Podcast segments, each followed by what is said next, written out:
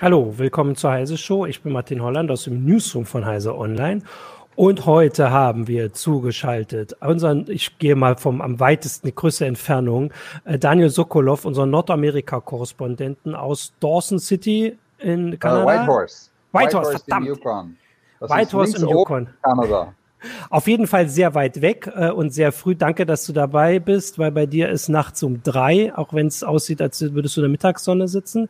Ähm, dann noch Markus Will, der bei uns äh, über Weltraumthemen auch schreibt. Und ähm, Jürgen Kuri aus dem Newsroom von Heise Online, aber natürlich auch aus dem Homeoffice. Ich bin der Einzige, der hier im Newsroom sitzt.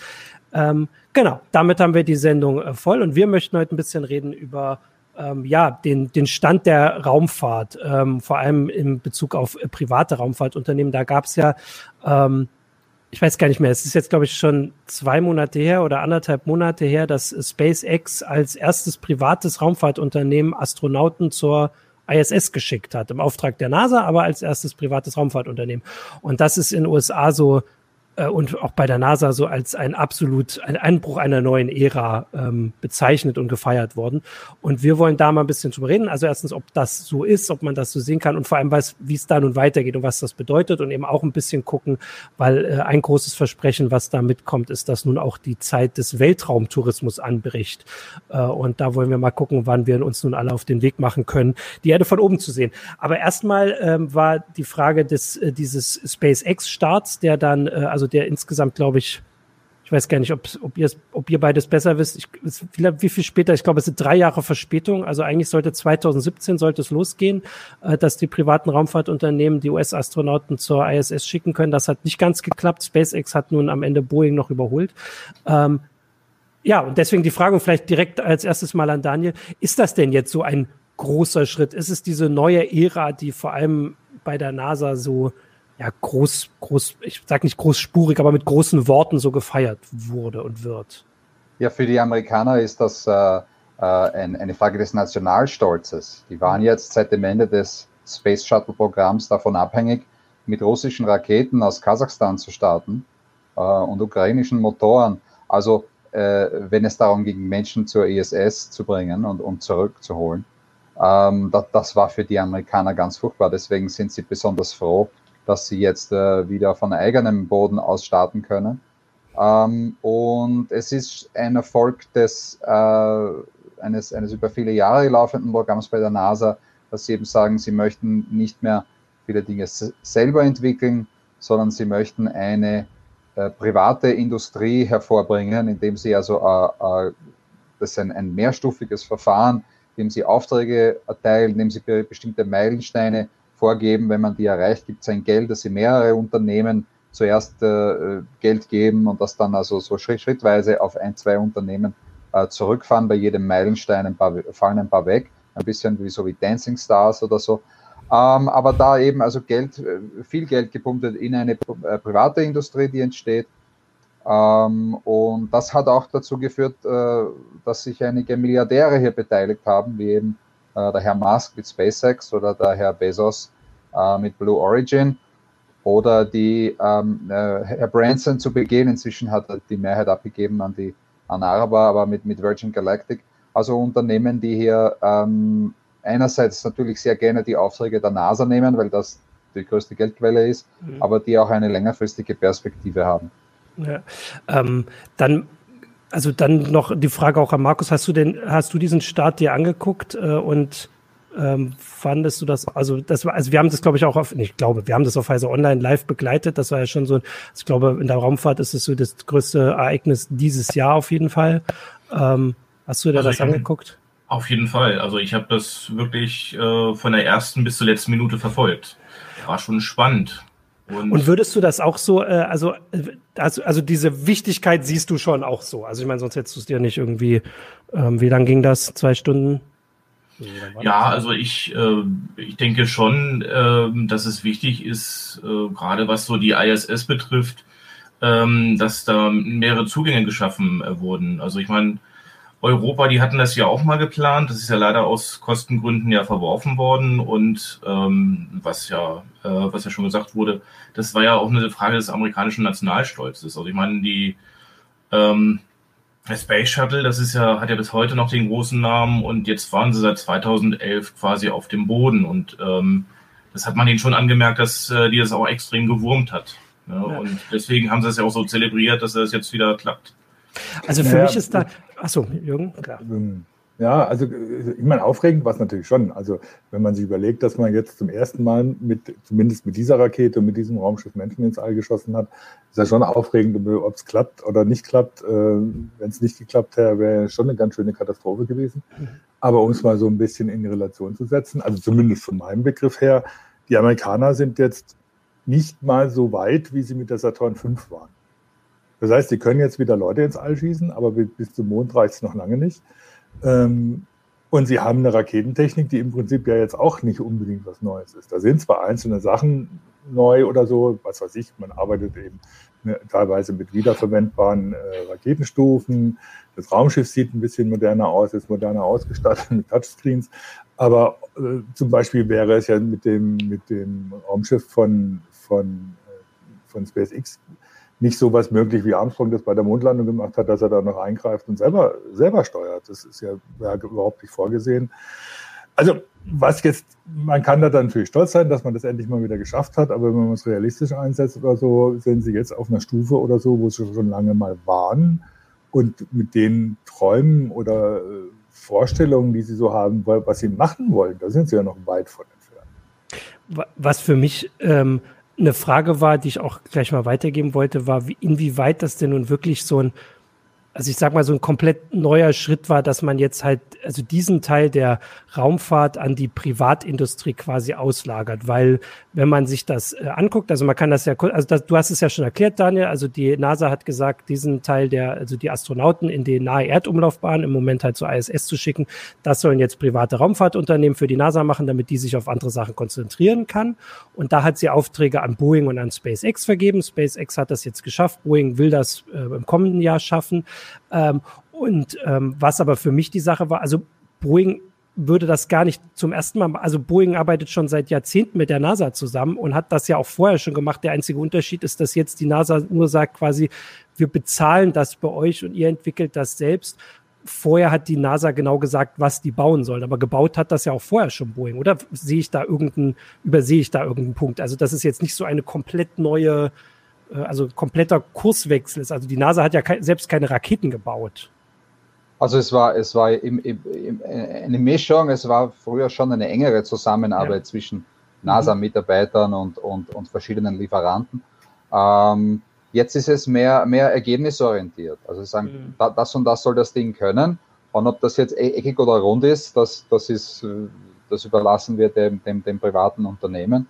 Ja. Ähm, vorher hat also die NASA das äh, im, im Detail vorgegeben.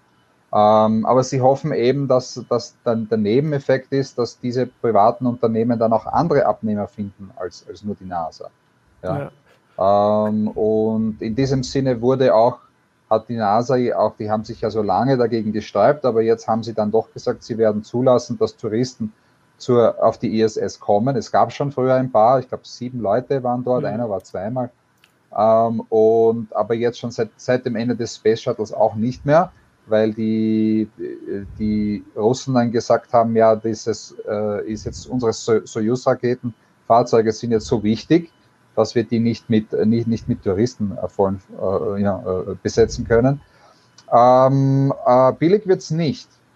Also um jetzt ich versuche da den Schwenk auf den Tourismus ganz. mach, mal noch nicht den, mach mal noch nicht den Schwenk auf den Tourismus, okay. da wo wir okay. später noch hinkommen. Weil ich hatte jetzt, also eine Sache, die ich schon auch noch erwähnen wollte, und das hat auch ähm, Capilino im, auf YouTube schon gesagt, ist also das, was Jürgen sagt, dass ähm, dass sie jetzt quasi die NASA oder also diese Raum, ich sag mal die US-Raumfahrtindustrie, also jetzt die NASA plus die Unternehmen wieder da ist, wo sie vor Jahrzehnten schon war und das würde ich zumindest nochmal an euch weitergeben, ob das denn tatsächlich stimmt, weil also SpaceX hat diese Rakete und vor allem auch das Raumfahrzeug komplett neu entwickelt. Und wenn man äh, mal reinguckt in so eine Soyuz-Kapsel und reinguckt in diese SpaceX-Raumkapsel, das sieht schon, also das eine ist Science Fiction aus den 60ern und, und 70ern und das andere ist Science Fiction äh, von jetzt, würde ich sagen. Also das sieht schon unterschiedlich aus. Also da gibt's jetzt, ja.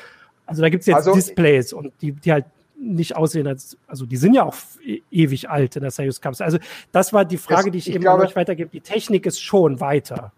ich glaube, es kommt darauf an, welchen Maßstab man anlegt. Ja. Wenn man jetzt den Maßstab anlegt, wir wollen zum Mond und darüber hinaus, da hat der Jürgen völlig recht. Also mhm. das haben sie früher gemacht und das können sie im Moment nicht machen. Wenn man, da, wenn man schaut, was kostet das, äh, in, den, äh, erdnahen, äh, in eine erdnahe Umlaufbahn zu gelangen, sei es mit, äh, mit Satelliten oder mit, mit Menschen an Bord, dann sind die Preise also enorm gesunken und auch äh, die, die, die verfügbare Kapazität für Satelliten ist also enorm gestiegen, ist viel größer. Also wenn man sich, mein SpaceX selber hat jetzt schon hunderte Satelliten in einer äh, erdnahen Umlaufbahn, OneWeb hat Satelliten oben. Äh, es gibt auch sehr viele Unis und andere Forschungseinrichtungen, die Satelliten, kleine Satelliten hinaufschießen, die dann nur, nur für kurze Zeit in der Umlaufbahn sind. Also da gibt es wesentlich mehr Möglichkeiten. Ähm, um 100.000 Dollar kannst du einen Satelliten in, in die Umlaufbahn bringen, ungefähr, so in der Größenordnung. Und das war also äh, vor 20 Jahren völlig, völlig unvorstellbar. Ja, ähm, genau, Markus, ja. Ja, und also ich meine, ähm, man muss ja auch so sehen, die hatten ja zwischendurch das Space Shuttle, was ja äh, extrem gro äh, großartige Fähigkeiten hatte, aber andererseits auch extrem teuer war. Also es war ja anfangs geplant, dass ich glaube, wenn ich mich recht erinnere, pro Jahr 100 Starts, sollte sich das, äh, dadurch sollte sich das dann rentieren. Und eben ähm, dadurch, dass es eben eine sehr komplizierte Geschichte gewesen ist, die Dinge auch immer wieder zu warten. Und eben vor allem das Challenger-Unglück hat das Ganze ja auch äh, extrem geändert und extrem verteuert. Ähm, weshalb diese Möglichkeit dann ja auch irgendwann zu teuer wurde. Und ja. ähm, die dann halt festgestellt haben, dass die es ähm, Apollo-Prinzip. Wir packen oben eine kleine Kapsel rauf. Halt eben, die Russen, die machen, machen das ja seit Jahrzehnten zuverlässig und günstig. Und dann haben sie festgestellt, ja, das ist ja auch eine recht günstige Methode, im, äh, in den Weltraum zu kommen. Vor allem, weil SpaceX jetzt ähm, es hinkriegt, andere Sachen auch wieder zu verwerten, die halt vorher nicht wiederverwertbar waren. Weil sonst hätte ich jetzt auch gesagt, dass eigentlich in dem Bezug Jürgen schon recht hat, dass sie jetzt, die Raketen sehen jetzt wieder eher so aus, wie sie vor dem Space Shuttle Programm aussahen, dass also ich glaube, das Programm ist aus den 70ern, gestartet sind die ersten in den 80ern bis 2011, glaube ich, war der letzte Start. Mhm. Und dass es halt jetzt wieder so aussieht. Aber ich will da schon, also da äh, stimmen mir auch Zuschauer zu. Äh, ich muss mal gucken, ob wir sonst noch mal in der Meldung so ein Bild naja, also, also Paul, äh, Paul Ripken erwähnt, erwähnt, hatte ich ja auch erwähnt oder so, betont nochmal nur so, dass halt bei der Saturn 5 konnte man keine Booster oder, oder Raketenstufen oder Motoren wiederverwenden. Die waren halt dann Schrott und sind im Meer versenkt worden oder verglüht. Ähm, ja, klar, natürlich ist das eine Neuerung. Natürlich ist das etwas, was das vor allem billiger machen soll. Das ist ja aber technologisch jetzt nicht ein Sprung nach vorne, mit dem man sagen könnte, ja, das ist die Voraussetzung, um dauerhaft auf dem Mond oder gar auf dem Mars, wie Musk es vorhat, zu, zu fliegen. Ähm, das ist ein Detail in dem Sinne, wenn man es mal genau betrachtet. Es ist natürlich technologisch ein ganz schönes Ding, äh, eine, eine äh, ziemliche Leistung, diese, diese Dinger wieder tatsächlich zu landen und dann wiederverwenden zu können. Aber für das, was sie vorhaben, ist es ein Detail. Und ja. das, ist, das, das ist der Punkt dabei, ne? dass sie jetzt wieder an, an, an da sind, wo sie, wo sie mal waren und jetzt versuchen können, darauf aufzubauen. Dann muss man gucken, was dann kommt und welche Schwierigkeiten das mit sich bringt. Das zeigt ja A, die Verzögerung bei SpaceX und B, dass Boeing es noch nicht geschafft hat, äh, tatsächlich einen bemannte, bemannten Flug mhm. durchzuführen mit dieser Kapsel. Ja. Und das, also ich, und das was, was noch auf der NASA-Seite in, in Arbeit ist, dass die riesige SLS-Startsystem, äh, das ist ein unglaubliches Milliardengrab. Hm. Das wollte also ich, da, völlig, da wollte ich jetzt absurd. Noch, da wollte ich jetzt glaube, noch hinkommen. Ja, ich ähm, glaube, das bestätigt ein bisschen die Strategie, mit der, der äh, private Unternehmen mit mhm. hineinzuholen, ähm, weil eben das NASA-eigene Programm wirklich also ein, ein, ein unglaubliches Milliardengrab ja. ist. Genau, also auf diesen Punkt wollte ich nämlich auch hinleiten. Also ich hatte ja vorhin gesagt, dass äh, also dass sie jetzt diese erdnahe Ast äh, Raumfahrt, sage ich mal, ausgelagert haben an private Unternehmen und den anderen Teil hatten wir noch nicht erwähnt. Dann hast du jetzt gesagt, dass es äh, die NASA will sich jetzt drum kümmern, um Astronauten halt darüber hinaus, also wieder zum Mond, ähm, in absehbarer Zeit zum Mars und also das sind, glaube ich, so die Sachen. Ich weiß gar nicht, ob sie das mit dem Asteroiden aktuell noch planen. Äh, also auf jeden ja. Fall, dass die NASA sich drum mhm. kümmert, weiter weg hinzu, ähm, die Astronauten hinzubringen. Und da arbeiten sie an einer eigenen Rakete, die dann auch zum ersten Mal überhaupt wieder die ähm, Saturn V übertreffen soll. Und das ist dieses Space Launch System SLS. Das wird seit also das hieß ja, glaube ich, vorher anders. War das, ist das die Ares-Rakete oder das, oder das war doch so ähnlich. Also auf jeden Fall wird das schon lange entwickelt. Und also das war jetzt auch die Frage an euch. Also wo stehen wir denn da? Also ich meine, das mit der Raumfahrt scheint tatsächlich, also auch wenn es jetzt sich verzögert hat, aber äh, SpaceX hat das jetzt geschafft und wird das dann auch weiter machen können. Boeing wird das ja wohl auch hinkriegen. Also ich meine, das, also das gehen wir jetzt mal, also würde ich jetzt erstmal von ausgehen. Das heißt, diesen Teil, der scheint geklappt zu haben. Aber die, diesen, diesen wirklichen, also diesen neuen Teil, also diesen äh, dafür, wo die NASA, die für die großen Projekte, den, den, den, die Träume und so weiter zuständig ist, das klappt ja irgendwie gar nicht. Also diese Rakete da, ähm, weiß man, also gibt es da ein Startdatum aktuell noch? Ich weiß gar nicht, ob Ja, es gibt immer wieder ein Startdatum. Das ist immer, das ist also, das ist auch schon äh, äh, verspätet. Ja, ja, es wird wieder hinausgezögert. Uh, US-Präsident Trump macht hier großen Druck, weil er, er glaubt, also in, in seiner zweiten Amtszeit uh, will er unbedingt noch Amerikaner auf den Mond schicken. Ähm, ich bezweifle, dass sich das ausgehen wird selbst wenn er eine zweite Amtszeit bekommt. Ähm, aber ja, es ist, es ist also auch, auch Jahre hinten nach. Und gleichzeitig äh, arbeitet SpaceX recht, recht fieberhaft an einer noch größeren Rakete, mit der sie hoffen, auch bis zum Mond zu kommen. Mhm. Ähm, ja. Und, und ähm, was halt auch noch ein Aspekt ist bei der Space Launch System, ähm, da wird teilweise noch Technik vom Space Shuttle wiederverwendet. Also da hat man die, die, die ähm, ähm, Booster-Raketen äh, quasi dann noch mit, mit eingebunden und ähm, es ist, also es gibt halt viele Kritiker, die halt sagen, das Ding ist viel zu äh, überdimensional geplant. Also ich glaube, die jetzt geplante soll ja schon, schon, schon gewaltig werden und 2013 soll, äh, 2030 soll es dann noch eine größere geben. Mhm. Also es ist halt eben jetzt wieder dieser bisschen dieser Gigantismus, was natürlich auch jetzt in Trumps Präsidentschaft gut reinpasst. Also die wird jetzt seit elf Jahren entwickelt, aber das natürlich äh, findet er große Raketen richtig toll. Ne? Und ähm, ja, da muss man halt auch sehen, was, was, was halt daraus wird. Also ich, also ich würde dazu sagen, dass ähm, so ein bisschen muss man ja darauf hinweisen, dass wir jetzt gerade ein, ähm, also dass es ein Zwischenstand ist. Also wenn wir vor, wann war, also als SpaceX vor zwei Jahren, glaube ich, diese Rakete verloren hat, sah es überhaupt nicht gut aus. Dann war eine ganze Weile, wo sie also teilweise Tage irgendwie vorm Konkurs standen, was später bekannt wurde. Ähm, jetzt ist SpaceX auf einer absoluten Erfolgswelle und äh, da sieht alles gut aus. Boeing ist so naja, im, im Windschatten würde ich mal sagen, äh, zumindest nicht gescheitert und ähm, bleibt da dran. Äh, und diese SLS scheint, also hat man so ein bisschen aus dem Blick verloren. Aber natürlich, das ist Raumfahrt, es kann mit jedem mit jedem Start, also die Astronauten von SpaceX müssen auch erstmal zurückkommen, mhm. ähm, kann sich das natürlich ändern. Aber im Moment sieht es so aus, da würde ich jetzt, vielleicht können wir da dann quasi das Fazit diesen Teils schließen, so wie du es gesagt hast, Daniel. Also im Moment sieht es so aus, dass dieses private, also dieses diese Public-Private Partnership vielleicht, das ist ja so der, mhm. ist ja so der Fachbegriff, würde ich sagen, dass sich das für die NASA ausgezahlt, also na, ausgezahlt, also ich glaube, es ist auch teurer geworden, aber dass es geklappt hat, während das die eigenen Projekte irgendwie nicht so vorankommen. Ähm, und dass das also vielleicht wirklich die Zukunft sein könnte, wie, wie das ähm, wie das für die Raumfahrt äh, weitergeht, für die US-Raumfahrt. Aber wie gesagt, das ist ein Zwischenstand, der mit jedem Raketenstart, der schief geht, sich schon wieder ändern kann. Ja, ich, und, ich glaube, also SpaceX ist, äh, steht heute nicht unmittelbar vor der Pleite, aber über den Berg sind sie da noch nicht. Also mhm. es ist für SpaceX nicht leicht, äh, beliebige Beträge am Kapitalmarkt aufzunehmen, mhm. zum Beispiel. Obwohl okay. im Moment unglaublich viel Geld im Kapitalmarkt her, her, herumschwappt. Ja.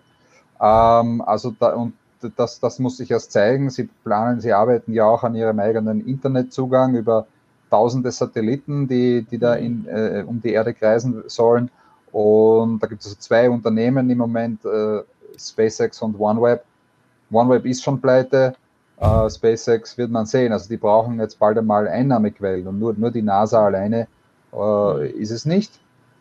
Und äh, ja, also das, da, da, ist das letzte Wort noch nicht gesprochen. Wenn man sich aber anschaut, wie viel Geld äh, Herr Musk jetzt bekommt, weil die Tesla-Aktie in absurde Höhen steigt, wie viel Geld er da von Tesla bekommt. Also wenn er möchte, kann er da schon noch ein, zwei Milliarden hineinstecken.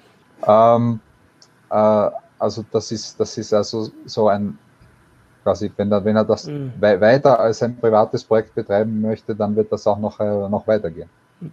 Aber es gibt ja auch einen anderen möglichen Markt, und jetzt kommt meine Überleitung, ähm, der da ja quasi die ganze Zeit vor der Tür zu stehen scheint äh, und, und uns immer erzählt wird. Und das ist der Weltraumtourismus. Also klar, wenn SpaceX hat jetzt mit NASA-Geld diese Rakete und die Raumfähre entwickelt, die in den Erdorbit kommt ähm, zur ISS und der Plan dahinter ist natürlich, dass man das eben nicht nur an die NASA verkauft oder was weiß ich, an die ESA oder an die Japaner oder wer dafür äh, bezahlen will, sondern auch an uns, sage ich jetzt mal. Also mhm. wahrscheinlich nicht direkt an uns vier, aber doch an die Allgemeinheit, äh, dass man sagt, wer dafür bezahlen kann und möchte, den bringen wir äh, ja in, in, in, den, in den Weltraum. Und das, also du hast es gesagt, das ist jetzt nichts komplett Neues, das gab es schon mal, das haben ähm, ein, also sieben Millionäre ähm, sich leisten können und jetzt soll es aber doch bezahlbar werden. Und dann, das ist doch mal, also wie realistisch ist denn das? Und vielleicht fangen wir erst mal an und Daniel hat ja, hat, glaube ich, da so eine richtige Übersicht schon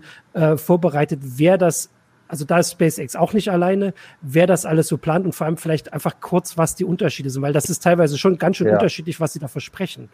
Ja, also was Neues, äh, dass die NASA gesagt hat, ja, wir sind jetzt auch bereit, äh, Touristen auf der ISS willkommen hm. zu heißen. Soll angeblich 35.000 Dollar die Nacht kosten ähm, Anreise nicht inbegriffen. Ja? Die Anreise ist das teure. Mhm. Ähm, und da gibt es eben äh, äh, SpaceX, die das anbieten möchten, vielleicht auch wieder äh, Russland. Äh, die mhm. bauen jetzt auch ihren eigenen Weltraumbahnhof. Äh, Russland ist bisher immer aus Kasachstan gestartet. Die bauen ihren eigenen äh, nahe China und er soll jetzt auch langsam also für, für bemannte Raumfahrt ausgebaut werden. Ähm, das sind also Unternehmen, die, die, in, die Menschen in ein Touristen in eine äh, erdnahe Umlaufbahn bringen möchten. Dann gibt es Unternehmen, die das äh, ein anderes Ziel verfolgen, die wollen dir nur ein paar Minuten im Weltall geben, mhm. äh, wenn überhaupt, aber so, dass sie dich so hoch hinaufbringen, dass du also ein bisschen Schwerelosigkeit hast, dass du äh, einen schönen Blick auf die Erdkugel hast. Äh, und das gibt es schon also zu deutlich günstigeren Preisen. Äh, Virgin Galactic geht damit hausieren seit vielen Jahren. Äh, eine Viertelmillion Dollar pro Sitz war der letzte äh, veröffentlichte Preis für ein paar Minuten oberhalb von 80 Kilometer, was nicht wirklich Weltall ist, das ist bei 100 Kilometer, aber sie versprechen also 80 Kilometer. Das Problem mit Virgin Galactic ist, sie sind 13 Jahre hinter ihrem Zeitplan. Mhm. Das jetzt nochmal noch mal nachgeschaut. 2004 haben sie gesagt, ja 2007 äh, werden wir das also machen, da werden die Touristen fliegen. Und das wurde immer wieder wieder hinausgezögert. Und dann 2017 hat der Herr Branson, der das initiiert hat, gesagt, ja, also wenn es nicht nächstes Jahr 2018 ist, dann sind wir alle sehr enttäuscht. Also sie sind alle sehr enttäuscht. Und äh, es heißt immer, also übermorgen äh, wird man sehen, wann das beginnt. Blue Origin ist ein zweites, ein, ein anderes Unternehmen, das das äh, eine ähnliche Idee hat. Die versprechen elf Minuten, äh, glaube ich, Schwerelosigkeit. Das soll auf jeden Fall über die 100 Kilometer Grenze gehen aber es ist nicht mehr als ein, als ein naja, wie ein Vergnügungspark für, für besonders Reiche. Von Blue Origin haben wir noch keinen Preis. Es gab noch ein paar andere, die sich hier betätigt haben. Uh, uh, Bigelow Aerospace, die hatten einmal so ein aufblasbares Modul an der ISS angehängt. Mhm. Uh, das sollte also so ein, ein, ein, Hotelzimmer simulieren. Da wollte man, hat man das ausprobiert. Die haben allerdings im März all, das gesamte, alle Mitarbeiter dann gekündigt haben sogar wegen Covid äh, müssen die jetzt alle gehen, aber die, die Hoffnung, dass die alle zurückkommen, ist nicht so groß. Es gibt noch ein paar andere Firmen, die auch äh, äh zur ISS wollen oder eine, ein eigenes Hotel äh, in eine Umlaufbahn bringen wollen. Da gibt es die Firma Axiom und die Firma Orion Span, die planen eine eigene Aurora Space Station, wo man zwölf Tage verbringen kann, äh, wenn man neuneinhalb Millionen Dollar plus noch ein bisschen für die Mahlzeiten übrig hat ähm, die glauben, äh, ab 2022 schon Gäste begrüßen zu können. Ich glaube es nicht, weil sie bis heute keinen Vertrag mit einem Raketenbetreiber haben. Mhm. Ja. Ähm, Wann war es? 2021 oder 2023? 2022. Die Axiom haben sogar gesagt 2021 zu ISS 10 Tage. Aus China gibt es seit vielen Jahren immer wieder Ankündigungen äh, für Space Tourismus. Ähm, bislang ist also auch nichts daraus geworden. Ähm, also ich sehe zwei Firmen, die wirklich konkret eigene, mhm. eigene äh, Fahrzeuge bauen. Ein Blue Origin baut Raketen, Virgin Galactic versucht mit diesem Raumgleiter, der von einem Flugzeug aus gestartet wird und dann ausgeklingelt und dann mhm. zündet eine Rakete. Ähm, ähm, ja, und dann gibt es die, die eben wie Axiom oder, oder Orion Span, die bei anderen äh, Raketenbetreibern wie SpaceX und Boeing Sitze buchen. Ähm, und da werden sicher noch ein paar kommen. Ich glaube, die erste wirklich, äh, wirklich wirtschaftlich bedeutende Variante des Weltraumtourismus wird es sein, dass Leute zum Beispiel nach Neumexiko fahren oder nach Texas, um dort ganz steinreichend dabei zuzuschauen, wie sie in so eine Rakete einsteigen und nach einer, nach zwei Stunden wieder aussteigen, wenn sie, wenn sie oben waren. Äh, ich glaube, das ist eine wesentlich bedeutere Form des Weltraumtourismus als die, die wirklich äh, in den Weltraum fliegen werden. Das werden einige wenige Stinkreiche sein. Ja, weil, also das war ja auch die Frage, wie realistisch das ist angesichts der Preise. Klar, ähm, ein paar hunderttausend sind deutlich weniger als ein paar Millionen, ähm, aber man bekommt auch viel weniger dafür. Ähm, also ähm, und die Frage ist halt, wer das ähm, also da ist ja trotzdem Risiko mit verbunden. Also ich meine, natürlich gibt es so Leute wie also wenn Elon Musk das nicht selbst machen würde, wäre es so einer, wo man sagen würde, der würde auf jeden Fall das Geld bezahlen, sowas zu machen. Oder äh, Jeff Bezos, so, ähm, ich sage jetzt mal neue Reiche, das klingt so komisch, aber so Leute, die jetzt erst reich geworden sind, die mit Science Fiction aufgewachsen sind, so ähm, halt die, die Fans davon, aber ich weiß jetzt nicht, ob meine, die Aldi-Brüder ja, zum Beispiel da. Gibt es ja, gibt's ja ein Beispiel für Mark Shuttleworth, der ist ja als Tourist ins All geflogen. Der war ja, ist ja genau so ein Typ, der sagt oder so, ich habe mir jetzt irgendwie ein paar Milliarden mit irgendwie Nerd-Sachen verdient und jetzt möchte ich mal da hochfliegen und dann zahle ich da auch ein bisschen was für. Das ist natürlich nicht das, was jetzt irgendwie äh, SpaceX mit Weltraumtourismus vom Konkurs retten würde. Ja. Wie, was, was meinst du? Ich möchte noch was ja. eingehen, was, was da Martin gesagt hat. Es ist nicht ungefährlich, das ist völlig richtig. Also ich habe mir die Statistik angeschaut. Es waren bis jetzt so ungefähr 560 äh, Menschen im All und davon mhm. sind mehr als drei Prozent nicht lebend zurückgekommen. Ja. ja das ist viel. Ja. 3,3 oder so habe ich mir heute ausgerechnet. Das sind nicht, das sind die, die äh, bei Vorbereitungsarbeiten ums Leben gekommen sind oder bei, bei Testflügen in der Atmosphäre oder so nicht eingerechnet. Also mhm. Die es ins All geschafft haben, sind mehr als drei Prozent nicht zurückgekommen. Das ist äh, nicht besonders tourismusfreundlich, sagen wir es einmal so. Und das ist ja auch nochmal eine interessante Frage, wenn wir nochmal kurz auf diese, äh, den privaten Raumflug ähm, ähm, zu sprechen kommen. Also das wird auch nochmal eine interessante Frage werden. Also Gott, also nicht, dass ich möchte das wünsche das keinem, aber falls da mal bei SpaceX irgendwie was schief läuft und wenn dann halt sowas schief läuft, dann ist ja dann meistens dann die gesamte Besatzung ähm, ähm, tot. Und das ist dann halt eine andere Frage, als wenn man jetzt, als wenn jetzt der Staat dafür verantwortlich ist. Wenn der Staat dafür verantwortlich ist, dann gibt's halt eben äh, einen auf den Deckel. Die machen da einen Untersuchungsausschuss, dann wird da alles gecheckt und so weiter und so weiter. Wie ist es denn bei, bei der, wenn das bei einer privaten Firma ausgelagert ist und aus irgendeiner Schlamperei ähm, da irgendwas passiert? Also das kann ich mir auch schon vorstellen, dass es dann ganz schnell in existenzbedrohende ähm, äh, Bereiche gehen würde. Also da würde, ich, da würde ich einwerfen, dass das hängt vom Staat ab. Also wir haben das mhm. gesehen in der Sowjetunion, die haben also Leute äh, in den Tod geschickt, ja. äh, weil sich niemand getraut hat, dem Brezhnev zu sagen, dass dieses Raumfahrzeug nicht, äh, äh nicht, nicht brauchbar ist. Ja? Mhm. Und damals haben sich noch der Juri Gagarin und sein Kollege äh, haben sich dann noch gestritten, wer jetzt einsteigen soll, ab dem gewusst, dass sie nicht zurück, dass der nicht zurückkommt. Mhm. Ja. Mhm. Also das, das, hängt schon auch vom Staat ab.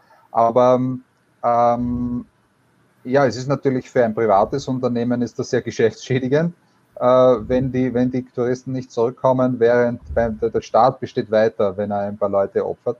Ähm, da, dazu auch muss man auch sagen, dass also in den USA gab es so diese Phase, wo ganz viele US-Staaten sich wirklich äh, sehr gefreut haben auf den Weltraumtourismus vor vor ein paar Jahren und äh, wirklich darum gekämpft haben, wer, wer bekommt jetzt diese Spaceports, wo werden sich die Unternehmen ansiedeln.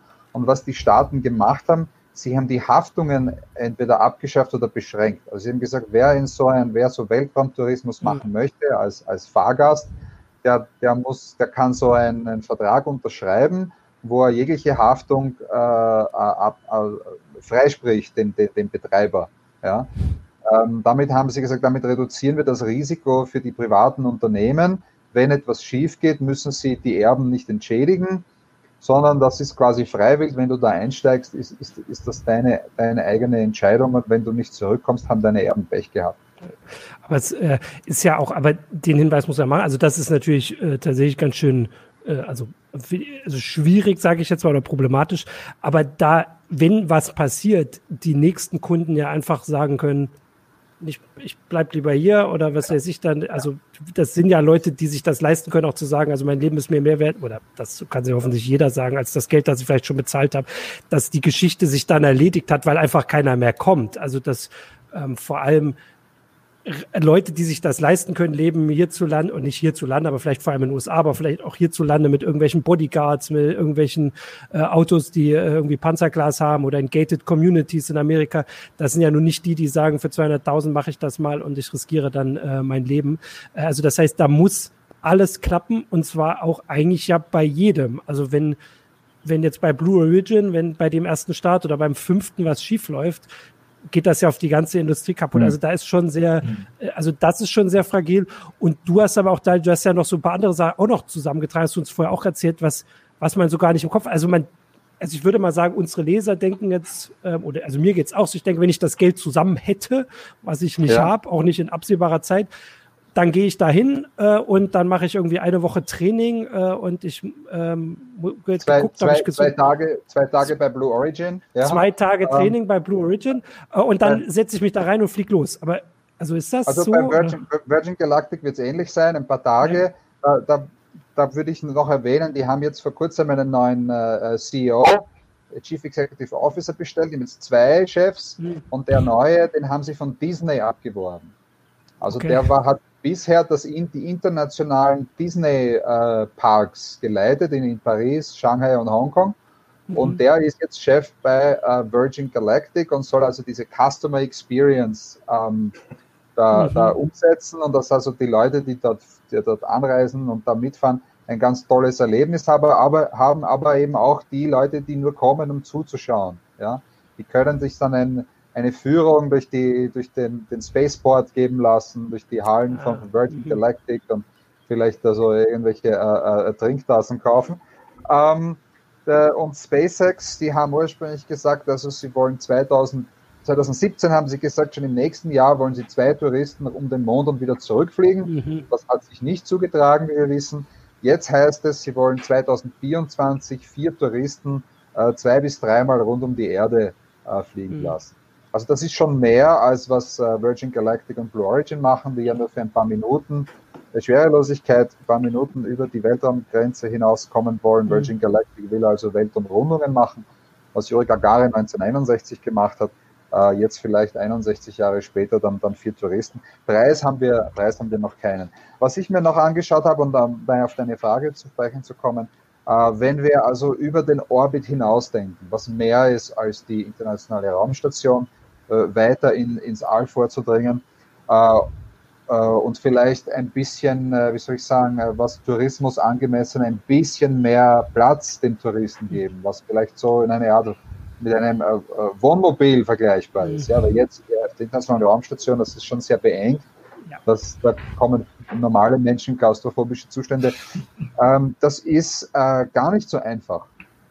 Also da gibt es viele Herausforderungen, wenn man Menschen über weitere Strecken mhm. äh, oder längere Zeit im All halten möchte, äh, nicht nur brauchen die eine Sauerstoffversorgung, sondern sie brauchen auch einen laufenden, einen Luftstrom, mhm.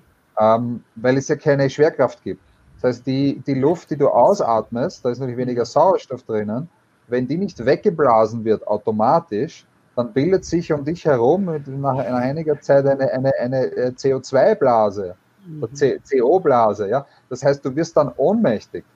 Äh, das haben mhm. Touristen auch nicht so gerne, habe ich mir sagen lassen. Mhm. Also ähm, man muss das, das Dinge so entwickeln, dass da laufend ein Luftstrom ist. Also du brauchst Lüfter, die nicht kaputt gehen. Bei meinem mhm. Laptop ist jetzt der Lüfter kaputt gegangen. Jetzt muss ich schauen, wo kriege ich einen, wie baue ich den ein, ja, äh, wo bestelle ich den? Das dauert ein paar Wochen. Das, das kann man ja im All nicht machen. Also da kann ich das nicht bei Amazon bestellen.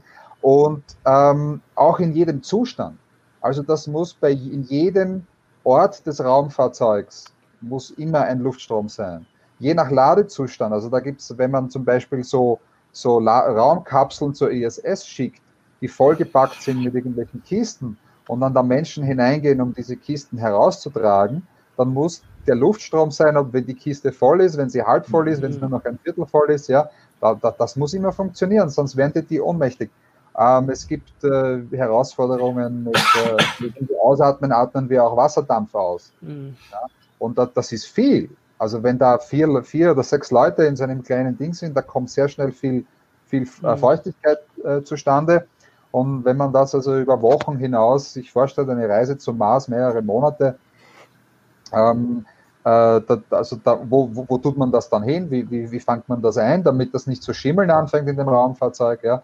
Also das ist eine Herausforderung. Und dann Hitzemanagement. Mhm. Also jeder Mensch, so wenn er so sitzt, da herumsteht, gibt so 100 bis 120 Watt äh, Wärme ab.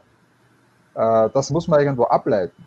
Und da ist ja keine Atmosphäre rundherum um das Raumschiff. Also da ist ja, da ist ja nichts. Das, das kann man nur abstrahlen und ähm, das ist nicht so einfach. Das muss man, das muss man entsprechend, äh, entsprechend bauen.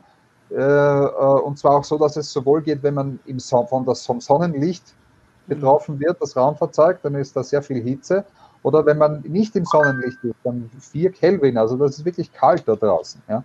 Das mhm. muss, äh, das muss äh, funktionieren. Diese Abstrahlung von Hitze ist nicht, ist nicht rasend ähm, effizient. Was macht man? Man hat also äh, nicht nur die Menschen geben Hitze ab, auch die ganzen Computer, die in dem Raumschiff mhm. sind, äh, geben Hitze ab.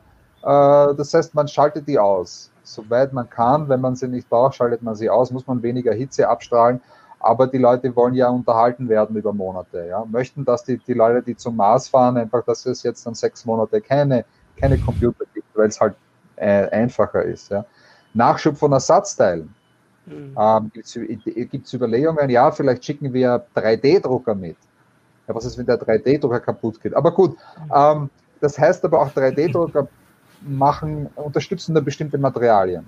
Mhm. Das heißt, ich muss wieder ganz zum Anfang gehen. Ich kann nicht einfach ein, ein, ein Raumschiff-Design nehmen, sei es jetzt aus den 60er Jahren oder Auto vom letzten Jahr, äh, sondern ich muss mir überlegen, wie baue ich das Raumschiff aus Materialien, die ich dann im 3D-Drucker verwenden kann, um mir Ersatzteile selber herzustellen. Ähm, wie, wie, wie mache ich überhaupt die Reparatur? Wenn das Raumschiff einmal also Richtung Mars unterwegs ist, dann kann man nicht mehr zurückfragen bei der Erde, einen Techniker ans Mikrofon holen, der einen dann Anweisungen gibt, wie man das jetzt zu reparieren hat, weil das viel zu lange dauert, bis das Funksignal dort ist. Ja? Äh, der kann einem nicht sagen, jetzt machen Sie dies, jetzt machen Sie jenes, jetzt drücken Sie den roten Knopf, sondern das muss man irgendwie schon vorher wissen oder, oder geübt haben. Ja? Also da gibt es ähm, wirklich äh, äh, viele, viele Herausforderungen. Da gibt es äh, noch, eine, noch eine Herausforderung, die Makai in, in YouTube äh, erwähnt hat. Ne? Du hast so die technischen Herausforderungen äh, gesagt. Jetzt überleg mal, du bist mit Leuten, die du in einem Charterflugzeug triffst, sechs Monate eingesperrt in einem noch inneren Raum, um zum Mars zu fliegen. Ich weiß nicht, ob du das tatsächlich durchhältst unter Umständen. Das hm. ist, äh, also ja. das heißt, du, man muss sich überlegen, dass man da mit mehr oder weniger vielen Leuten oder so auf engem Raum lange Zeit eingesperrt ist, ohne tatsächlich irgendwie raus zu können. Und das ist ja. natürlich das neben der technischen Herausforderung eine psychologische, eine menschliche Herausforderung, wie das überhaupt gehen soll. Und jetzt haben wir, jetzt haben wir die äh, Weltraumstrahlung und den körperlichen Abbau noch gar nicht thematisiert. Das ist ja auch noch so eine, so eine Sache. Also ja. das heißt, die, äh, die, äh, der Weltraumtourismus über die wenigen Stunden und vielleicht wenige Tage hinaus steht da sehe ich vor ganz anderen Problemen. Was ich naja, das ist ja, das ist ja, ich mhm. glaube, man muss das noch unterscheiden. Das hat, äh, war auf YouTube auch schon mal ein bisschen Thema. Wenn, wenn wir jetzt von Weltraumtourismus reden, dann ist ja das das, der eigentliche touristische äh, Event des Flugs selber. Ne? Das mhm. heißt, ich werde da irgendwo hochgeschossen, gucke mal irgendwie fünf Minuten von außen auf die Erde und komme dann hoffentlich wohlbehalten wieder zurück. Wenn wir jetzt das weitergehen, dann ist nicht mehr der Flug an sich natürlich der, der Weltraumtourismus, sondern du willst auf dem Mond landen oder willst auf dem Mars irgendwie einen Spaziergang machen oder so. Das heißt, das nähert sich dann eher dem an, was wir heute vom Flugverkehr kennen. Da ist ja der Tourismus nicht der Flug, sondern den überstehst du mehr oder mhm. weniger äh, unbeschadet äh, und bist dann am Ziel und hast da, machst da Urlaub. Und das, das ist ja dann eine Form von Weltraumtourismus, wo du, wo, die dem mehr ähneln würde, wenn du sagst, ich will auf dem Mond oder auf dem Mars dann irgendwas machen. Und da sind die Herausforderungen natürlich ganz andere. Da gab es auch schon auf YouTube Anmerkungen, das müsste man im Prinzip regulieren wie die Luftfahrt heute oder so, mit entsprechenden Sicherheits- äh, Vorgaben, mit entsprechenden auch tatsächlich Versicherungsvorgaben und so. Ähm, und wovon wir jetzt reden, das ist ja mehr so, ja, äh, kurzes Vergnügen für ja. Superreiche. Also was ich. Ja, das, die, die, Frage der Sicherheit. Ich habe da letztes Jahr ein Interview gemacht mit Rand Simberg, sein Amerikaner, äh, sehr libertär, der da im, im, im, im Weltraumgeschäft tätig ist. Und der hat also die völlig gegenteilige Meinung. Ich nehme an, dass die in Deutschland oder auch in Österreich unpopulär wäre, aber er meint, äh, ich, überspitze das ein bisschen und sage, pfeif auf die Sicherheit. Wenn wir, wenn wir immer so sicherheitsbewusst vorgehen, dann kommen wir dort nie hin. Äh, die NASA hat, habe ich mir was angeschaut, ich habe gesagt, 230, von 230 Starts darf einer schief gehen, wo dann alle mhm. sterben. Das ist so eine, eine Zielvorgabe der NASA, so ungefähr wenn ich das richtig im Kopf habe. Und er sagt ja, das ist völlig an den Haaren herbeigezogen, das haben sich die einfach ausgedacht, warum sind es nicht 180 oder 600? Ja? Ähm, da, da, da, hat er nicht ganz unrecht und er hat eben andere Beispiele. Er sagt, die Anfänge der Luftfahrt sind ganz viele Leute gestorben. Er hat gesagt, ich habe das nicht nachgedrückt, aber er hat gesagt, tausende Leute sind gestorben bei dem, wie die Menschheit gelernt hat, wie man von Flugzeugträgern Flugzeuge äh, startet. Das war auch bei, bei den, äh, im, im, im, Zweiten Weltkrieg, bei den Bomberpiloten, ich glaube, vier, vier Prozent sind nicht zurückgekommen. Mhm. Das ist so ähnlich wie was wir jetzt, wie jetzt in der bemannten Raumfahrt haben, ja, in der Größenordnung. Aber, aber da hat man das sagt, also er meint, wenn wir immer so auf Sicherheit gehen, dann, dann kommen wir da nie hin, dann muss man eben ein Risiko eingehen. Und äh, die, die Chancen für die Menschheit sind so enorm, dass es sich halt auszahlt, dann ein paar Leute dazu opfern. Also ich meine, ich mein, das ist nicht ganz von treten wird. Das ist natürlich auch nicht ganz von der Hand zu weisen, wenn man sich anguckt, äh, mit was die ab Apollo 11 auf dem Mond gelandet sind, dann stehen wir die Haare zu Berge. Ne? Heutzutage würde man sich nicht in ein Auto setzen, das so ausgerüstet mhm. ist äh, weil man Angst hat, irgendwie sofort an den nächsten Baum zu fahren. Und die sind damit zum Mond geflogen, haben das irgendwie hingekriegt, auch wenn die Computer irgendwie komische Fehlercodes ausgegeben haben. Ähm, würde man heute wahrscheinlich auch nicht mehr so machen. Äh, ja. Wobei, wobei ähm, Apollo 1 wahrscheinlich auch, äh, also die, die Kapsel von Apollo 1 wahrscheinlich auch in dem Sinne, wie von dem Libertären da gemacht wurde, einfach mal machen. Ja. Und äh, da ist es ja gleich erstmal schief gelaufen und deswegen äh, haben die ja unter höchstem Zeitdruck das Ganze nochmal sicherheitstechnisch überarbeitet. Aber das, wir haben das ja eigentlich aufgeschlüsselt. Also das funktioniert, also diese Herangehensweise, die der jetzt fordert, ähm, funktioniert, wenn überhaupt, nur bei staatlichen Stellen, die irgendwie ein Ziel formulieren. Also die sagen, wir müssen auf jeden Fall zum Mond oder wir müssen auf jeden Fall zum Mars äh, und wir machen das so und so. Wir sagen, jetzt müssen nicht 230 Starts äh, sicher sein oder 229, sondern nur 100 oder so. Ähm, und dann finden wir Leute dafür und sagen denen das. Aber für den Weltraumtourismus, das haben wir ja gerade gesagt, der Preise von mehreren hunderttausend pro Flug verlangt, funktioniert das einfach nicht. Also du wirst Nein. halt, äh, also da bezahlt ja keiner freiwillig dafür, dass er ähm, mit 1% oder mit 5% Wahrscheinlichkeit nicht zurückkommt. Ähm, und das aber die das ist ja gerade der Widerspruch, dass man sagt, also um die Raumfahrt aus diesem sehr eng begrenzten, wir haben irgendwie, weiß ich nicht, ähm, einstellige Zahl an bemannten Starts pro Jahr, ähm, rauszukommen in den äh, in das Ziel, dass irgendwie jedes Jahr hunderte Menschen in den Weltraum fliegen, musst du ja quasi zu diesem Tourismus kommen, weil die Staaten ja nicht mehr bezahlen. Also zumindest ist das der Stand der Dinge. Das heißt, du kannst es über die Sicherheit gar nicht hinkriegen. Würde ich jetzt eigentlich da als Widerspruch sagen. Also eigentlich die, die Forderung, wie gesagt, man kann das so machen. Die Sowjetunion hat das auch gemacht. Da sagt man einfach, setzt euch rein. Ihr müsst, also ihr dürft nur entscheiden, wer von euch sich reinsetzt. Wir sagen, einer sitzt da drin am Ende und dann fliegt er los. Und bei der nächsten Rakete ja. machen wir alles besser und dann sitzt der andere drin. Wobei rückblickend betrachtet sind die, die Sowjetunion und die Russen eine bessere Sicherheitsrecord als die Amerikaner. Ja, aber, aber das ist eine andere Geschichte. Ähm, ich glaube, es gibt noch was dazwischen zwischen dem, Start, dem, dem Wettrennen, was einerseits Staaten jetzt haben und andererseits Leute, die ein Vermögen haben, das ungefähr dem Bruttonationalprodukt vieler Staaten entspricht, ja, wie ein, wie ein Herr Bezos oder ein Herr Maas. Ähm, da gibt es noch was dazwischen, nämlich die, die kommerzielle Raumfahrt, die ins All fliegt, um einerseits äh, Satelliten dort, dort mhm. unterzubringen, aber auch, und das ist ein großer Traum vieler, vieler äh, potenzieller Raumfahrer, äh, Rohstoffe zu ernten ja. im, im All und der, im All selber zu verwenden oder auf die Erde zurückzubringen. Äh, vielleicht auch Rohstoffe, die es auf der Erde gar nicht gibt, die man mhm. in einem Asteroiden vielleicht findet und so. Also das ist eine, da, da winken, da haben also manche Leute die großen Dollarzeichen in den Augen und die würde ich ihnen jetzt unterstellen, wären mhm. durchaus bereit, da Leute zu opfern. Ja. Dem, also ich hatte auch noch dem Rennen und das, ja. und das ist so quasi der neue Goldrausch. Ja. Jetzt hier im Yukon, wo ich sitze, mhm. ja, wir hatten das vor 100 mhm. Jahren, 120 Jahren, den großen Goldrausch, sind viele Leute nicht mhm. zurückgekommen. Und das ist, das ist so ähnlich. Weil man dann ähm, den Leuten, die dann hochfliegen würde, die müssten dann gar nicht bezahlen, sondern die würden dafür bezahlt, so wie heute halt besonders gefährliche was weiß ich, auf Bohrinseln kriegt man ja auch mehr Geld als, ähm, weiß ich nicht, wenn man hier irgendwie im bei Heise arbeitet. Ja, das, das, weiß ich. nicht.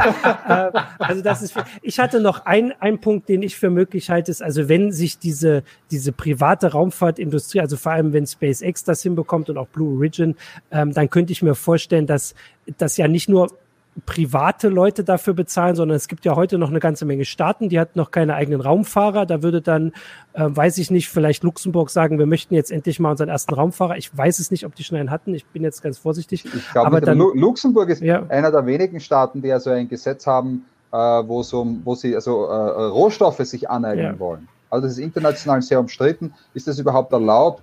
Also die USA und ja. Luxemburg, diese zwei Staaten sind der Meinung, ja, wer immer als erster dorthin kommt, darf sich nehmen, was er dort findet. Das heißt, das Wasser am Mond. Und wenn er das Wasser jetzt verschwendet, dann ist das sein gutes Recht, weil er war das Erste dort. Also so wirklich klassisch die Wild-West-Mentalität ja. und hinter mir die Sintflut.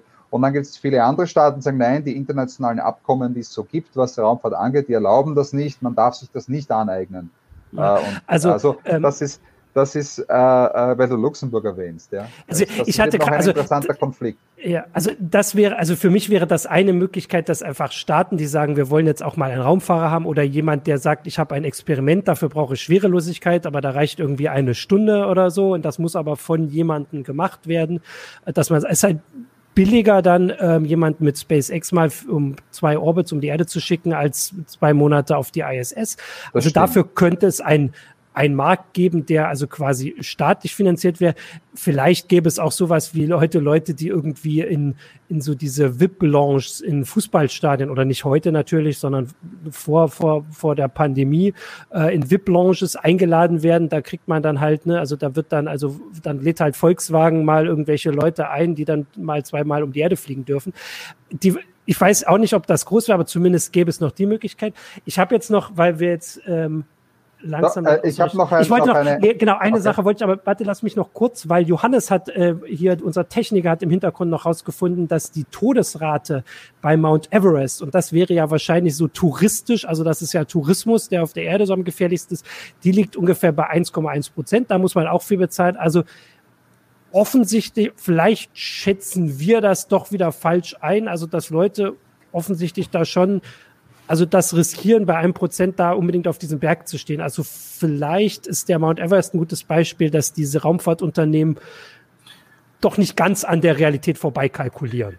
Wobei der Mount Everest, also das kann man auch bald, bald massentouristisch sagen, also da ist mhm. auch wirklich an jeder Ecke ein, eine, eine Station. Also das ist schon, ja. ist schon relativ halt stark um die, erschlossen. Ja, aber um das Risiko, also das heißt, sie ja. kommen auf ein Risiko, das hm. dreimal besser ist als das bei der Raumfahrt bislang.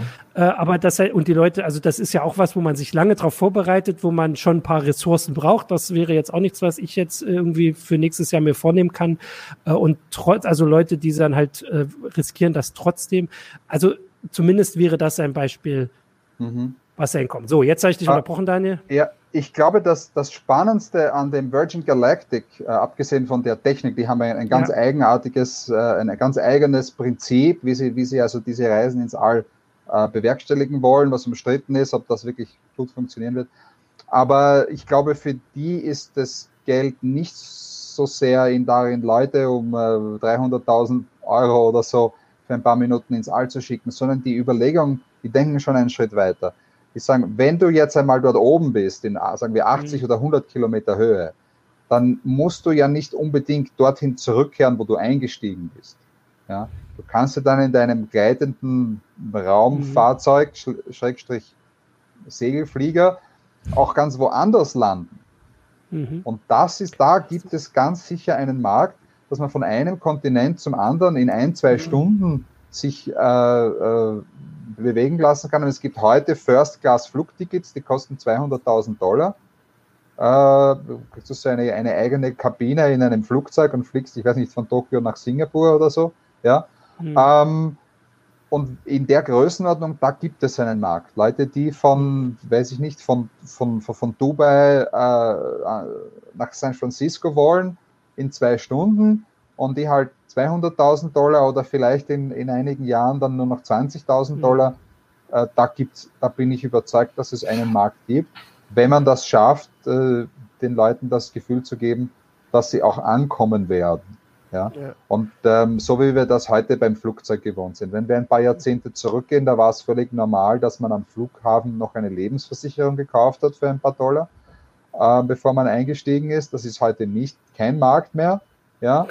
Ähm, und äh, wir, wir, gehen einfach davon aus, dass wir dort ankommen. Ja. Und trotzdem okay, sterben jedes ja, Jahr ein paar ja, tausend Leute in, in, in, der zivilen Luftfahrt. Aber wenn, wenn die es schaffen, also auf dieses Niveau zu kommen, dann haben sie im Kontinent zu Kontinent Flugverkehr sicher einen Markt. Okay, damit haben wir also schon so ein bisschen ausgeführt, was da realistisch ist oder realistischer, sage ich mal, oder weniger realistisch. Ich wollte tatsächlich noch so zum Abschluss jetzt, wir haben jetzt äh, fast die Stunde voll, äh, schon drauf hinauskommen. Also wir haben es ja vorhin schon erwähnt, dass es in diesem Bereich schon gerne auch mal so na, diese großspurigen Ankündigungen gibt, was alles in diesem und nächsten Jahr dann jetzt endlich mal losgeht und dann äh, ist es auch im Jahrzehnt später hat das noch nicht geklappt. Äh, aber wir sollten da schon, also SpaceX als äh, die, die ich auch in den Sendungstitel geschrieben haben, sie haben nun halt Elon Musk an der Spitze, der da, äh, also ich weiß gar nicht, das, äh, das Paradebeispiel ist. Und der hat ja da wirklich auch noch so viel größere Visionen. Also der will ja ähm, mit seinen Raketen dann so viele, Sta also der will das auch mit den Kontinenten machen, das auch, glaube ich, so mhm. nebenher. Ich weiß gar nicht, ob sie da jetzt aktuell wieder was gesagt haben, aber das wohl so nebenher abfallen, dass man mit den Raketen da von New York nach Tokio fliegt in ein paar Minuten oder äh, weiß ich vielleicht zwei Stunden.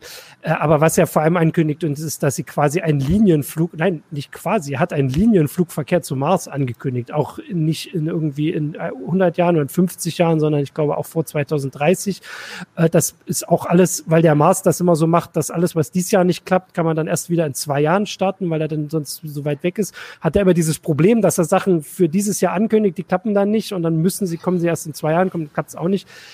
Also ich also um das zusammenzufassen, also er sagt, dass man quasi, dass er irgendwie jeden Tag eine Rakete zum Mars schicken will, um dann diese Kolonie, die wir aus allen Science Fiction kennen, dann endlich mal aufbauen will und sowas. Ähm, und eigentlich würde ich fast sagen, du hast vorhin schon aufgezählt, warum das schon schwierig. unrealistisch ist, schwierig ist, vorsichtig ja. ausgedrückt und äh, alles nicht in den Zeitplänen funktioniert, die er sagt. Ähm, würde dir das jetzt noch, fällt euch da noch was anderes zu ein oder können wir also das eigentlich ich, dann Ich würde sagen, die Queen wird es nicht mehr erleben ähm, ich, ich, würde auch nicht, äh, möge sie lange leben, ich, äh, äh, ich würde auch nicht darauf wetten, dass, dass, dass wir vier das noch erleben, mhm. äh, eben aus den genannten Schwierigkeiten und auch natürlich, wie sich die Planeten bewegen. Ja, alle 26 mhm. Monate gibt es diese Annäherung mhm. von, von Erde und Mars, ähm, sonst dauert die Reise eben noch länger. Ja. ja. Ähm, und dann eben auf den Mars, man muss dort, äh, wir haben die Raumfahrzeuge nicht, die diese, die diese Massen an, an Gütern hin transportieren. Wir wissen noch nicht, wie wir uns dort Häuser bauen, wie wir dort Straßen bauen. Ja, wir haben auch noch nie auf einem anderen Himmelskörper irgendwas gebaut, mit Ausnahme von Fahnenstangen, die man in den Mond gesteckt hat. Und das war auch mhm. nicht so einfach. Die haben sich mhm. beschwert, das geht jetzt da nicht mhm. hinein. Ja? Also dass das äh, äh, in sehr unwirtlichen Umgebungen, wo man keine, keinen Baumarkt ums Eck hat, also so, so, solche Dinge zu bauen, ist, ist wie eine große Herausforderung. Wie bringt man die Leute dorthin? Sicher, aber auch die, die psychologische Komponente. Mhm. Ähm, und dann wozu? Ja, äh, äh mhm. ja, vielleicht machen wir hier die Atmosphäre kaputt. Am Mars ist sie schon kaputt. Ja, mhm. warum, wo ist jetzt die, wo, warum, warum sollen wir jetzt dorthin? Äh, ich denke, dass, dass da Roboter äh, eine größere Zukunft haben in diesem Jahrhundert als Menschen. Das ist natürlich die große Fantasie des, des Herrn Musk, der sich dort ein, ein, ein galaktisches Denkmal setzen möchte auf dem Mars. Aber da sind noch sehr viele Fragen offen, ähm, wie man das also wirklich hinbekommt und äh, was die Leute dann dort machen sollen. Ja, dort, dort was, was, was tut man dann dort? Also, ähm, und so schnell kann man auch nicht zurück. Ne? Äh, ich habe sogar, was die Raumanzüge betrifft, habe ich so ein äh, praktisches Beispiel, was man wohl ein klein wenig vergleichen kann. Also ich habe mal bei der Feuerwehr in einem Chemie-Vollschutzanzug durfte ich mal durfte ich mal trainieren und äh, es ging nur darum, hier um äh, eine, eine Öse, ähm, äh, so ein Widerhaken in so eine Öse zu kriegen. Und das war, das war echt so schwer. Also auch so, so, war auch so heiß und äh, mhm. das war echt, echt anstrengend. Deswegen habe ich einen riesen Respekt vor den Leuten, die da wirklich im Raumanzügen ja. da irgendwie an der Raumstation arbeiten oder was sie da auf dem, auf dem Mond gemacht haben. Also ja, was ich, äh, was ich da zumindest äh, zu Musk sagen würde, also er viele seiner Ankündigungen haben sich auch schon nicht bewahrheitet, zumindest wenn es um die Zeit ging. Andere haben sich bewahrheitet mit der Wiederverwendbarkeit der Raketen. Aber er hat zumindest äh, schon gesagt, dass er davon ausgeht, dass die ersten Leute, die dahin fliegen, kein Rückflugticket erwarten oder haben wollen oder bekommen werden. Äh, und das ist, also zumindest diesen Part, da macht er im Moment keine Versprechung, die ähm, unrealistisch sind und schwierig sind, weil, also wir haben es ja gesagt, also da kommt diese Strahlung, haben wir nur gestreift, aber die Leute werden wahrscheinlich einfach auch nicht so alt werden wie hier, weil sie nicht so geschützt werden können und auf dem Mars nicht geschützt werden. Äh, aber dass er zumindest diesen Aspekt sagt und da könnte ich, also ich finde, das ist eine gute Sache zum Abschluss der Sendung, dass jeder sich das einfach überlegen kann. Also wir können uns das vielleicht selbst gerade gar nicht vorstellen, aber Daniel hat es gesagt, bei ihm, wo er, wo er gerade sitzt und uns zugeschaltet ist mit in der Nacht, haben die Leute gezeigt, was sie für Geld oder irgendwelche Träume von Geld oder so bereit sind, für Risiken auf sich zu nehmen und wie viele dabei gescheitert sind und andere Sachen. Den Mount Everest hat Johannes ja. hier reingebracht. Ja. Äh, also vielleicht schätzen wir das einfach falsch ein, wie viele Leute sich dafür trotzdem finden würden, die sagen würden, ich habe meine Science-Fiction-Bücher gelesen, ich habe hier nichts auf der Erde, was ich so mhm. toll finde, dass ich dafür irgendwie 80, 90, 100 Jahre alt werden will. Und dafür möchte ich aber der sein, der Gründervater, die Gründermutter äh, auf einer Marskolonie. Ähm, kann ja jeder, auch der Zuschauer, sich einfach mal so oder Zuschauerinnen ähm, sich überlegen, ob ne, also vielleicht, wie gesagt, vielleicht schätzt man das einfach in der Situation falsch ein und vielleicht finden sich da wirklich genug und vielleicht ist das wirklich das geringste Problem, dass Musk, wenn er sagt, ich habe eine Rakete, die bringt euch dahin, ihr kriegt zwar Krebs alle, aber ihr könnt da zwei Jahre auf dem Mars leben und mehr als eine Fahnenstange bauen. Ja, die, die finden sich, sich, schon. Also, ja. da, da, dass man diese Leute findet, da habe ja. ich keine, keine, die findet man schon. Ja? Man kann ja aus acht oder zehn Milliarden Menschen da dann aussuchen, da finden sich schon welche. Aber das muss ja auch jemand bezahlen. Ja. Aber du hast ja, ja gesagt, Elon Musk wird dieses Jahr äh, nochmal deutlich reicher, dank seines äh, anderen Unternehmens, ähm, was wir ja auch immer so fleißig melden. Äh, Tesla, wo gerade so viel, also bald ist Tesla ist vor Jahresende wahrscheinlich noch so viel wert wie die gesamte Weltwirtschaft. ähm, ähm, und von daher, äh, Musk hat vielleicht das Geld. Und Musk traue ich auch zu, dass er sich selbst reinsetzt in Rakete Nummer zwei mhm. oder drei. Ähm, der ist so, äh, also der, der überrascht, würde einen mit sowas auch überraschen. Und ja, also es ist, also es ist, ich würde sagen, so ein bisschen als Dings, viele von den Ankündigungen sind einfach weiter entfernt, als es uns gesagt wird.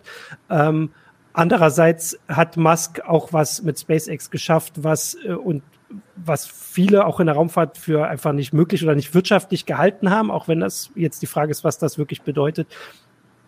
Wer weiß. So, ich habe jetzt auch einen trockenen Hals und nutze deswegen die Gelegenheit, außer ihr wollt noch was sagen, würde euch nämlich damit äh, danken für die ähm, äh, für die Einsichten und die Einschätzung. Danke an die Zuschauer. Äh, und vor allem natürlich das extra Danke an Daniel, der dann jetzt schlafen gehen kann. Oder du gehst jetzt schlafen. Ne? Die Sonne geht auf in Nordkanada. Äh, du gehst schlafen. Hier ist sie noch am Himmel. Danke euch, danke an die Zuschauer. Die nächste heiße Show gibt's nächste Woche und äh, wir sehen uns dann. Danke Ciao. auch. Ciao. Jo, tschüss. Und bleiben Sie gesund. Oder